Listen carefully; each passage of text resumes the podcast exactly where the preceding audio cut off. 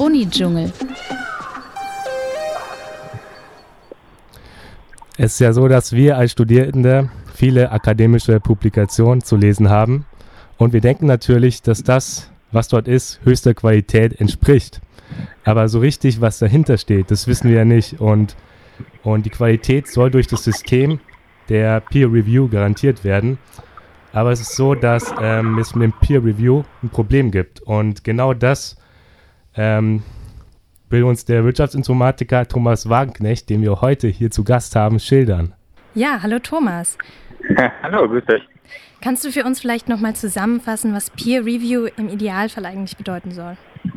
Ja, die Idee ist eigentlich ganz cool, weil ähm, man will hier quasi dafür sorgen, dass man anonym ähm, eine wissenschaftliche Arbeit einreicht, ja, also beispielsweise einen Artikel für ein wissenschaftliches Journal. Und ähm, die Begutachtung wird dann ähm, durch idealerweise Experten durchgeführt in dem Gebiet. Ähm, der eigentliche Autor erhält dann aber nur ähm, die Information, wie seine Arbeit bewertet wurde. Er weiß nicht, von wem das gemacht wurde.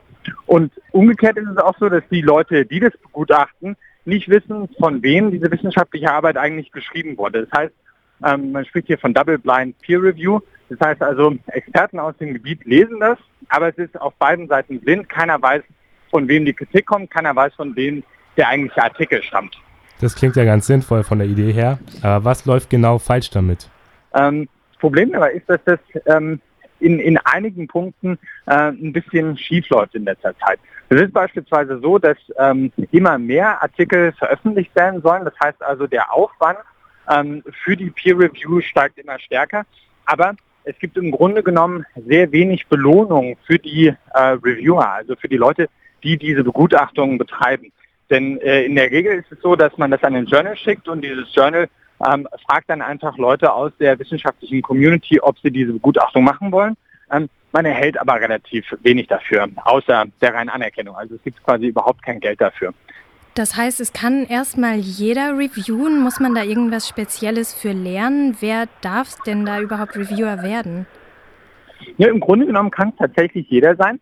Ähm, das, mit dem, das mit dem muss man erst was Spezielles dafür lernen, ist eine gute Frage, denn es ist eines der, der großen Probleme. Ähm, an vielen Universitäten und Hochschulen wird natürlich schon gelehrt, ähm, wie man wissenschaftlich schreiben sollte. Ähm, aber wissenschaftliches Begutachten, ähm, das ist selten auf dem, auf dem Lehrplan für Studenten. Ja? Und so ist es eigentlich auch so, dass, dass selbst Doktoranden ähm, selten wirklich an die Hand bekommen, wie eine gute Review aussehen muss. Und ähm, einer der radikalsten Lösungsvorschläge, die du zitiert hattest, nennt sich Post-Publication Per Review. Was hat es denn damit auf sich? Ja, also Post-Publication Peer Review will das Ganze so ein bisschen auf den Kopf stellen. Ähm, die Idee ist hier zu sagen, okay, ähm, warum brauchen wir eigentlich noch diese Art von Begutachtung vorneweg? Ähm, ursprünglich kommt das ja so ein bisschen daraus, dass es relativ teuer war, ein wissenschaftliches Journal überhaupt zu produzieren, ja, weil das musste eben tatsächlich mal gedruckt werden, das musste erst gesetzt werden und verteilt werden und so weiter und so fort. Aber mit dem Internet ist es ja heute alles super günstig und, und ähm, äh, nahezu zu keinen Kosten zu produzieren. Das heißt, man könnte auch genauso gut sagen, okay, wir veröffentlichen wissenschaftliche Arbeiten direkt. Man macht vielleicht nochmal so einen kleinen Sanity-Check, man guckt einfach nochmal, ähm, haut das hin, ist das äh, aus einer vertrauenswürdigen Quelle ungefähr und dann ähm, könnte man so eine Arbeit veröffentlichen und erst danach, darum also Post-Publication, äh, Peer Review, würden dann tatsächlich Gutachten dazu einflattern.